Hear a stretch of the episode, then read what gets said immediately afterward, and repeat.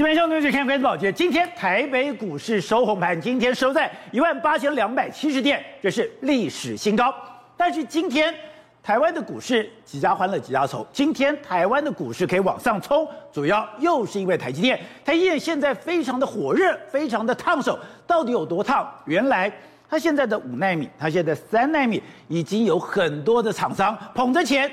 直接送到了台积电，拜托你一定要给我一个生产线，你一定要给我一些产能。所以现在对于台积电来讲，它的问题是它不担心它没有客户，只要它生产出来，它就有得卖。但问题在这，你现在台湾，你缺什么？你现在可能你缺地，你缺电，还有更可怕的是人才都缺。我们看导播，我们看现在你在台南的街上，哎，你居然有台积电强力招募技术员、工程技术员，甚至哎。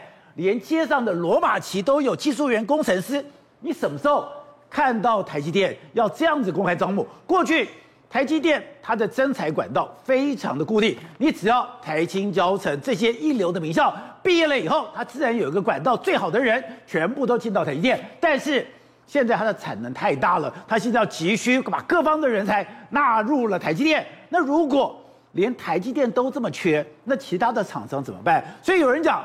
台湾是不是也进到了一个大调薪时代？好，我们今天请到了名嘴大帮手，一的财经专家黄教授，你好，大家好。好，这是美丽岛电子报董事长吴子嘉，大家好。好，第三位是时评李正浩，大家好。好，第四位是商周的总主笔吕公孙，大家好。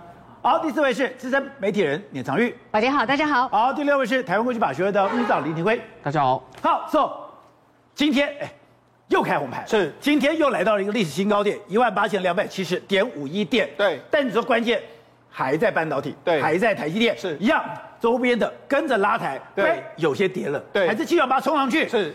台积电真的有这么火烫吗？而且今天的盘是新新年开盘的话，叫做垃圾盘，垃圾盘就是只有台积电一个人在涨，一个人的武林。为什么这样讲？你看，事实上今天的盘中呢，最后收盘五十一点，那盘中呢一度呢有冲有大涨一百六十一点，但是很多人开始卖，因为只有台积电在拉。那台积电涨了十六块，贡如果换算成目前呢，它可以贡献大盘一百多点，就收盘只有涨五十一点，你就知道其他公司其实都在跌。哦，另外一个，它今天的这个外资买超一百五十五亿，可是你知道他光是买台积电就买了两百多亿，所以扣除台积电，其实今天是外资是卖超的。所以今天没有台积电的话，今天台北股市应该是一个收黑，而且外资是一个卖超的局面。那你这样讲的，外资今天买是连九买了？没错。那为什么外资要这样买？因为外资现在呢，第一个他认为说去年我卖太多台股，我现在开始回来补台股。再来说，我就把台目标锁定在台积电。为什么？因为现在台积电的业绩好到爆表，他还能买吗？抱歉，我跟你讲，当然可以买。为什么？你看最近的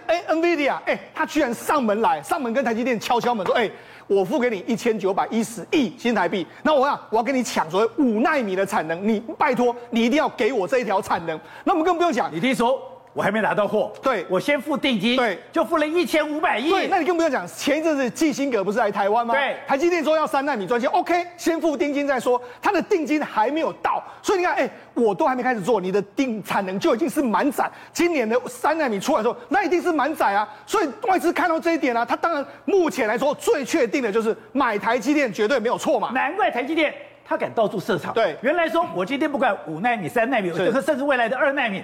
我的产业，我的产线还没生产出来，买家已经订货了。没错，那你知道台积电产能这么多，我们就说，哎呦，那你就缺电啊，缺水啦，缺那些东西，那怎么办呢？我跟他讲，事实上现在台积电最缺的，倒不是水，倒不是电，它最缺的是人，人很缺。为什么很缺？哎，你看，你在开车哦，这个下了这个南科附近的交流道，你就看到这样的扛棒，这样扛棒，哎，这是电子扛棒，然后台积电强力招募技术员、工程技术员，你看这。这个电子卡包，对啊，你想，哎、欸，这个是去年十月就耸立在这个地方，然后他花了一百五十八万，然后刊登六面，哎、欸，这不是，我觉得最好笑的是，它多先进，你知道吗？旁边有个 QR code，对，如果你觉得你 OK 的话，对，你直接。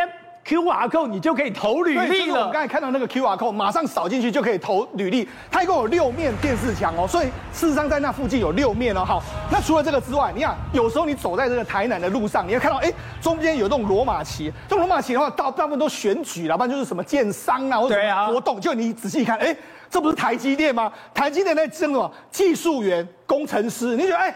它有这么缺吗？是不是台积电有这么缺？缺到罗马奇都出来。对，缺到不止在台南这样。我跟你讲，还有很夸张的。那今今年的时候，其实你今去从去年到今年为止来说，台积电都会开的这台车。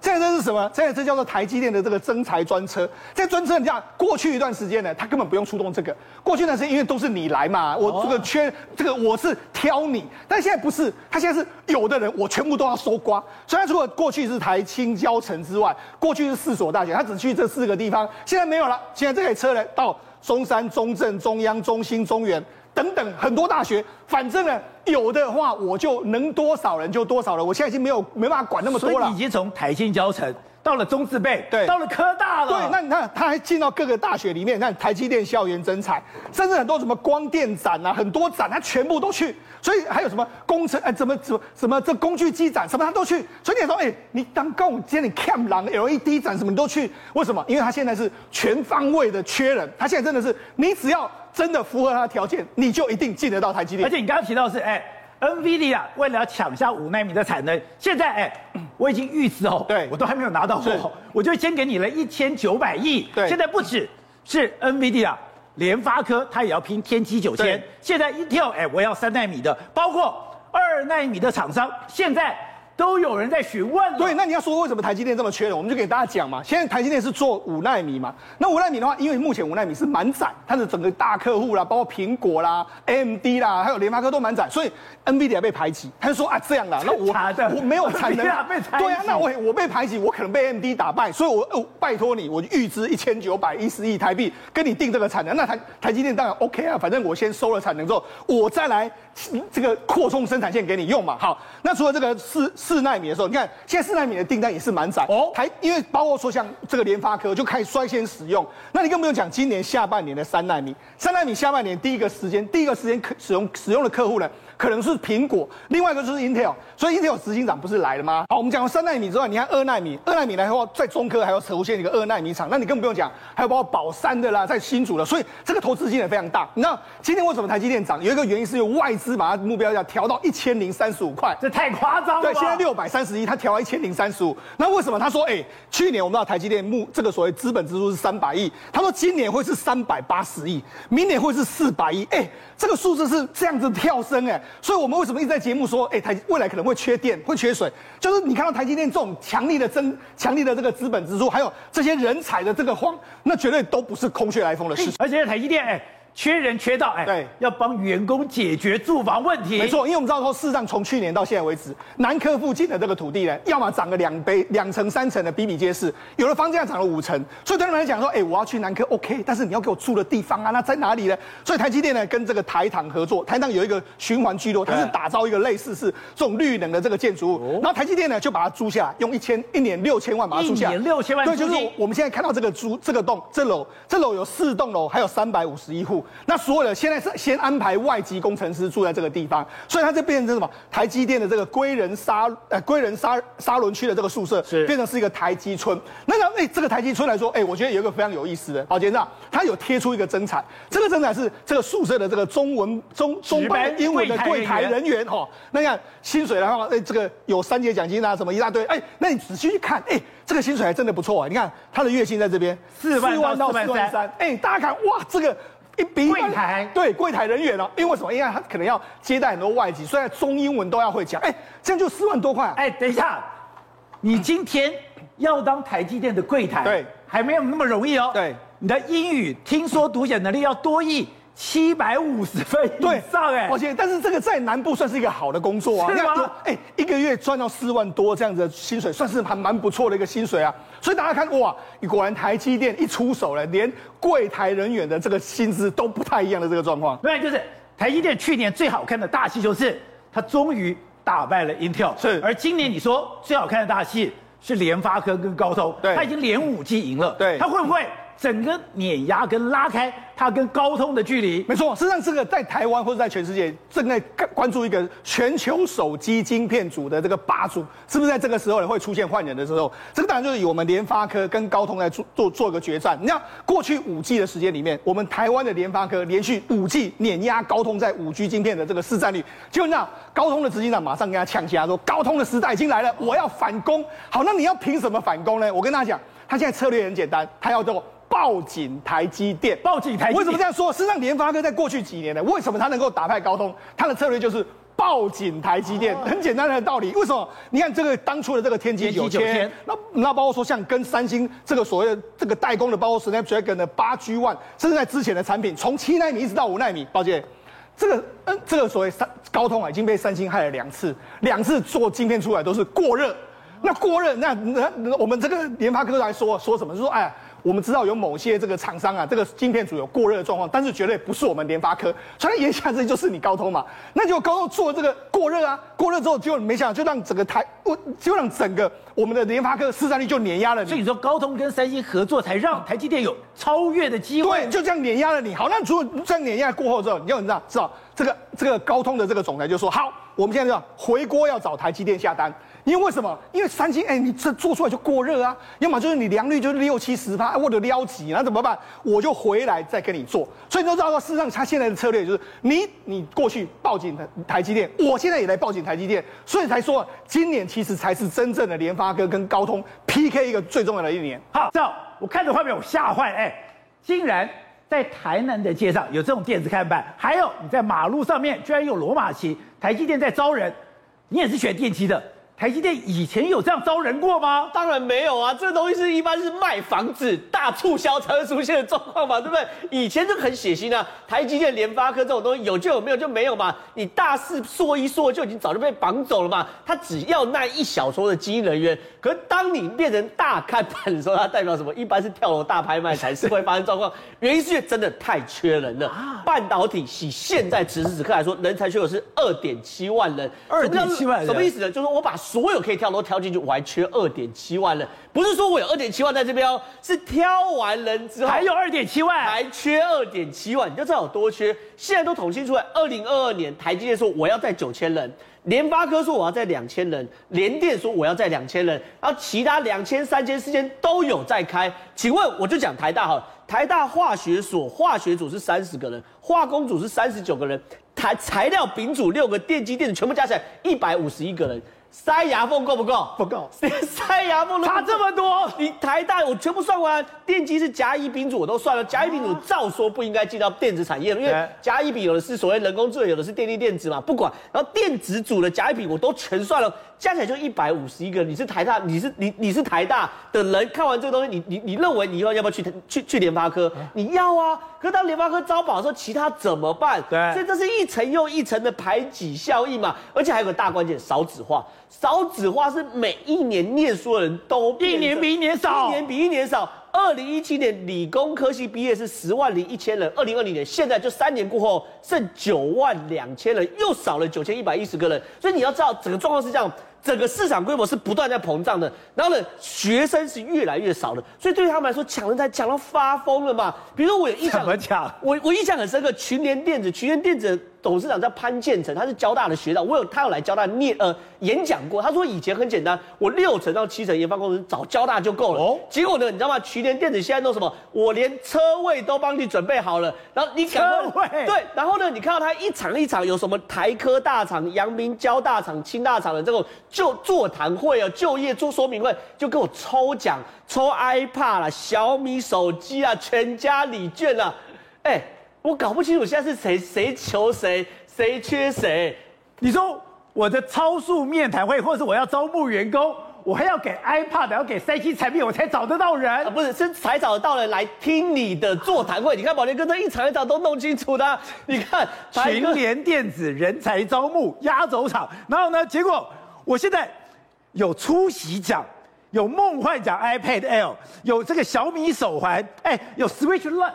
有什么都有，还有全家礼券 啊，这东西什么都有。哎，这东西不是招募，这是说我求你来听我的就业说明会。然后呢，甚至什么，现在台大、清大、交大、成大哦，在十月到十二月这四间学校联合一个学校成立一间半导体学院哦，干嘛？哎，专科培养就是去半导体工作的人。然后你知道谁？蔡英文总统市场都去剪彩，他市场都去剪彩加揭牌。这很像什么？你知道吗？以前台湾飞行员不够，飞行员不够怎么办？我搞了一个飞行专班。你的程度不够没有关系，你只要敢飞，我就让你进来。有一点类似，可是他越这样，他知道，因为就像我讲，他不可能滥竽充数，你还是要等级要够。可是因为你如果真的好按部就班，就所谓的，比如说你练研究所，你要先修学分，然后陪老师去做所谓研究写配，那些产业不见得用，用出来后我要重新讲，太慢了，现在全部打破。他说这里面是沙盒式的教师聘用，就说这老师你进来也不用什么什么助理教授六六万啊，副教授九万，正教授十万，反正钱随便给。然后呢，人才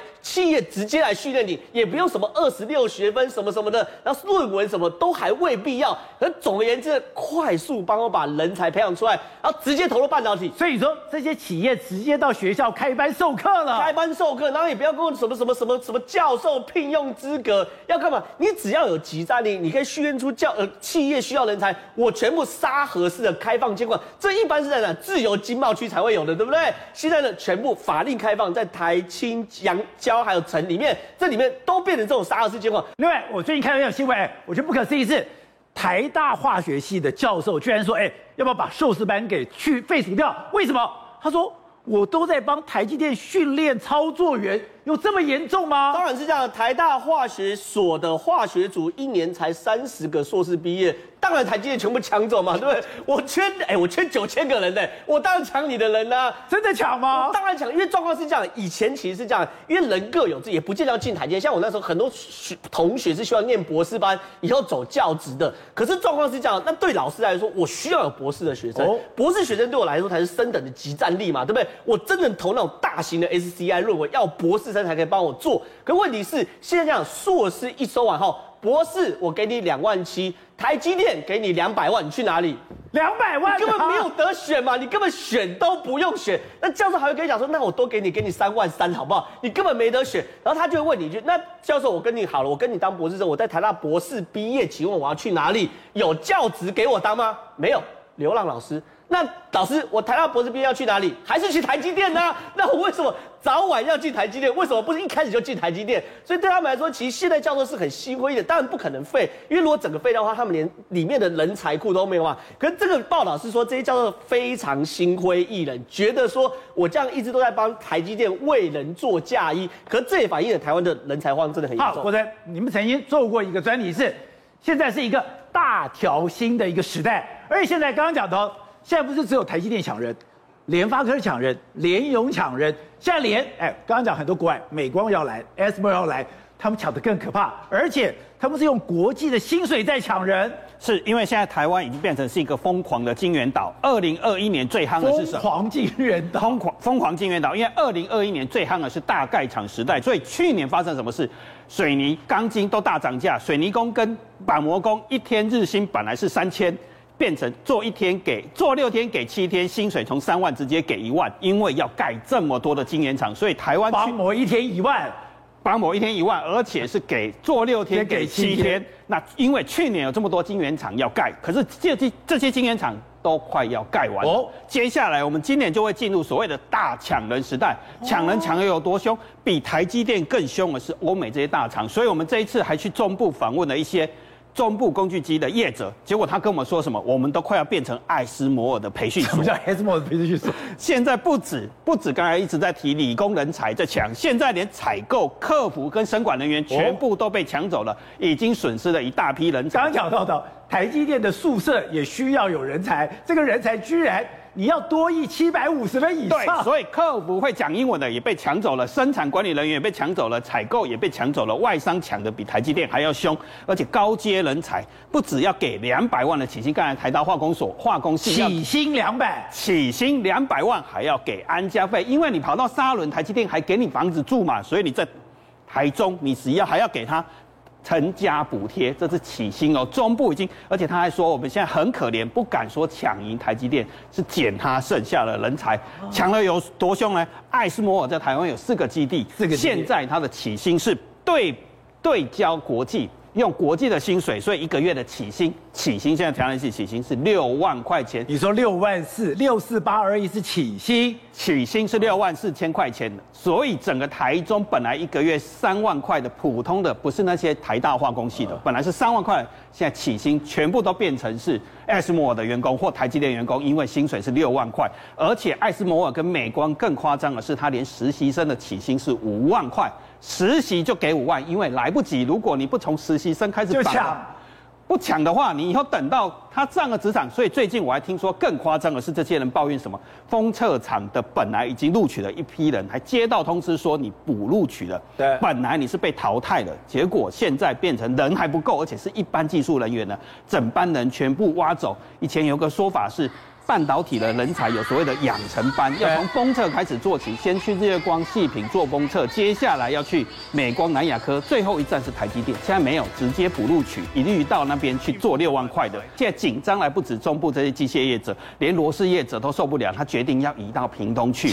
然后以前我们在台湾有所谓的铁饭碗是中钢跟台硕，对，他不怕找不到人，所以他的起薪大概就是三万八千块，将近四万。台塑比较好一点，大概四到五万。而且这这两家公司。公司其实还蛮不错了，每年调薪三趴以上，年终奖金是四到六个月。中钢更好，你退休的时候最少有一百张股票。现在他退休有一百张股票，最少有一百张股票，因为他有员工认股的机制，所以最最少一百张股票。可是连台硕现在很痛苦了。刚才讲到台大化学系没人，台硕自己有长庚大学，结果他台长庚大学的化工系、化学系本来是在替台硕训练员工，结果他从大三、大四开始学的都是材料跟半导体工程，连化学也不学了，就直接目标就是台积电或是联发科这些。台硕搞了一个长庚大学，本来就作为我的人才培训所，也跑掉了。自己的黄埔军校也不去当他的军队，不打不当国民军，跑去变。台积电的军队了，结果现在 AI 人才，他找了好几个月找不到，起薪也是快一两百万的薪水，然后现在直接找自己的，只要大学念统计、数学、工业管理的，抓到篮子里面都在，没关系，你只要数据能力，我先把你 hire 进来，就再去送去送去所谓的训练练 AI 的学校，真的有这么严重吗？没有办法，缺的非常严重，所以刚才讲到台湾是进入了二零二一大。大概场，接下来二零二二进入大抢人，还有一个是大调起薪的时代要来临了。台硕跟中钢就决定今年开始，过年后可能要开始把它的起薪也要调了。对，因为台积电的起薪是六五万块以上，艾斯摩尔、美光这些更狠，起薪对标国际直接到六万。那台硕跟中钢如果不调的话，以后也抢不到人才，所以台湾年后会有一个很精彩的大调起薪的时代。董事长，谈到现在。台湾现在这个产业是不是真的起飞？是不是真的现在就业这么烫手？有一个关键，桥头工业区。哎，以前桥头工业区是姥姥不疼舅舅不爱，他好不容易才刚刚开发完成。就你说这样的一个工业区，现在都已经有六成的进来了。不是我说，是陈其迈市长前两天告诉我，已经进驻六成了。我现在吓一跳，不可思议的事情。他才刚搞定吗？对对啊，怎么可能的事情呢？完全现在而且很快就客满了。目前，尤其最重要的是大厂进驻，因为大厂进驻，它的概念上来讲的话，鸿海进驻以后，这个是一个工业区，是针对的电动车部分的布局。哦，电动车，电动车的布局，然后呢，市政府要配合这个产业发展，不光是在只是在这个工业区的这个这个销售，对，就是合作而已，包括市政府的交通局，包括市府所经营的这个公车公司，对，整个在策略上要跟整个的汽。电动车整个全面性的全方位结合，怎么结合呢？结合哎，很简单，它市府本身的公车、公共巴士目前的除的产使用量，对，有一千多台车子哦，它一千多台车子通通改成。电动车？的话，那对红海就是一个初期一个很好的一个基础嘛，一个开始就那然后这个东西如果由营运单位跟生产制造单位供供供应链结合起来的话，它将来会形成一个系统性的销售，包括政府的角色、政府的管理跟这整个营运管理，包括生产管理，对，整套可以输出到东南亚国家，这些东南亚国家根本不可能做到的事情，所以这个陈市长的想法上已经。这个超前部署不是光是你光是生产车子，特斯拉生产车子去卖车，不是卖完以后的销售，尤其这种公共运输的管理。这要有进步的这个政府才做得到。是。那那过去来讲的话，红海也没有这个机缘呐。现在红海跟高雄市政府在考虑往这个大的这个从政府管理，我负责销售，你负责营运。对对，营运、销售，然后生产管理等等整套的东西，等于我再强调一次，是把从政府的系统开始。配合的生产公司，他们现在不是说红海现在目前他跟印尼已经签约了嘛？他要准备去印尼生产嘛？电池。印尼印尼生产这个电动车，他跟印尼最大的公司合作。那那问题是，这个公共运输是属于政府部门啊，所以公部门的经验跟相关的参数的介入也是非常重要。跟台湾这部分来讲的话，大概全部电脑化了。对。我们在目前在所谓的收票系统等等的系统，对公车部分是也全部都电脑化了嘛？包括统计啊、路线的规划这些等等的东西，我们比起码我不敢讲，我我可应该比印尼要稍微进步一点嘛。所以这整套的一个 turnkey 一个整个 turnkey 方案丢出去的话，会对包括对红海的销售跟跟国外的这种据点的的攻攻下这些新的城市的服务来讲的话，都会非常具有竞争力。这是第一个部分。第二部分，它还有一个部分，它并没有在这边讲了。他已经把过去在郭台铭承诺韩国语的那个软体工业园区啊，他们现在扩大了，因为那还有吗？对，因为你注意到没有，在目前所有全世界的美商外商，像苹果啦、特斯拉啦，还有这个阿茂总这些公司里面，他们现在在最强调的，因为因为半导体部分台湾不用谈的，已经生产制造，但是美国现在最大投资是什么东？投资是软体投资。包括军事的软体的的建设哦，对，通通都是全世界最重要的东西哦。那这一部分来讲的话，鸿海的整批的团队也在开始要履行当时郭台铭的承诺，因为当时来讲，他要把云端整个红海集团的云端系统放在高雄，现在已经开始了，所以他把原来的这些的那些的场地。已经讲好的场地，现在目前红海也在进，在目前也在陆续进驻中，所以这个是一个非常大的一个动作。那这个大动作加上，所以这这高雄市的市政府等于高雄市的市民的运气太好了，是吗？来，不这么好吗？两大厂商同时进驻啊，这个能量多大？然后我跟我当当然我们现在在我我就侧面了解听说了，就是现在的高雄的原来一平啊三十万的地哈，这是几个月下来土地的哈。一些比较那种工业区的地的，三十万一平的，现在涨到七十万、八十万了，非常恐怖。都是这土地价格最近半年内已经是 double 一倍数的这种翻翻转。对，别刚刚讲，现在当台湾越来越重要，当台湾重要的时候，美国就不会放手。美国不会放手，他就在强化两边的军事合作。除了我们之前讲的，他现在有固定人员来训练我们的三军，训练我们的特种部队。现在连我们的后备军人他都看不下去了，他现在着手训练我们的后备部队。对，我们的后备部队，其实，在各国来讲，后备部队在干嘛？你看美国国民兵他在干嘛？维护他的重要基础设施建设。你如果台湾台积电如果要避免受到中共的武力攻击的情况之下，是不是要现在派人去驻守？这就是后备部队干的。后备部队是专门在守国家的重要的一个关键设施了。所以你看到现在啊，我们这个成成成立这种所谓的全动署，其实目的就在强化我们的后备部队能量。那我们当然常备部队十。六万人不够的，因为你面对中国的解放军入侵的情况之下，你要有将近有四十万人的这个大军，才有办法去抵住中国的解放军。十六万人挡不住的。对，所以你现在十六万人加上所谓顶多就到二十万人，你怎么办呢？其他的必须要靠后勤部后这个后备部队来补足嘛。所以现在美国曾经到台湾来看过所有的演习，看过相关的东西，包含我们去年在汉光演习的时候，曾经在后里大甲这个地方有安排两个营，由这个所谓的后备部队去进行这个所谓的演习哦。对。其实美国人看了之后，还是摇摇头，认为说你真的还是要强化什么后备部队。所以你说，我们去年的汉光演习安排两个营的后备军人。被美国人看破手脚了，对，所以你看到后备司令部全部就改制了嘛，所以现在已经传出来说，包含夏威夷，因为你知道夏威夷的这个地形啊，比较跟台湾比较相像，因为它是一个岛屿的地形，岛位岛屿的防卫作战，所以为我们现在这个时候呢后后动署呢，哎，全动署呢，基本上就已经要跟这个所谓的以这个这个夏威夷这个地方的一个国民国民军呢来进行联合演习了。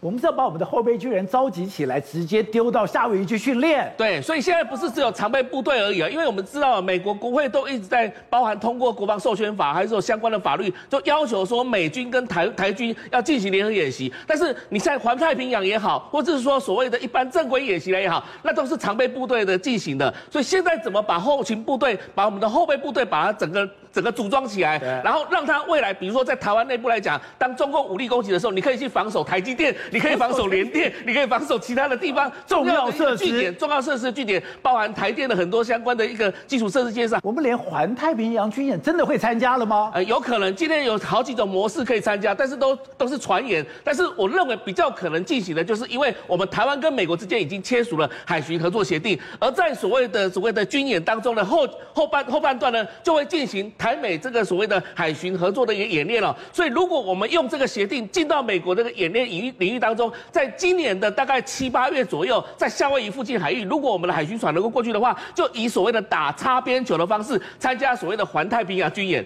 那这样的一个军演来讲的话，其实其他二十几个国家不会有意见的，因为我们跟美国之间已经早就建构了这样的一个合作架构了。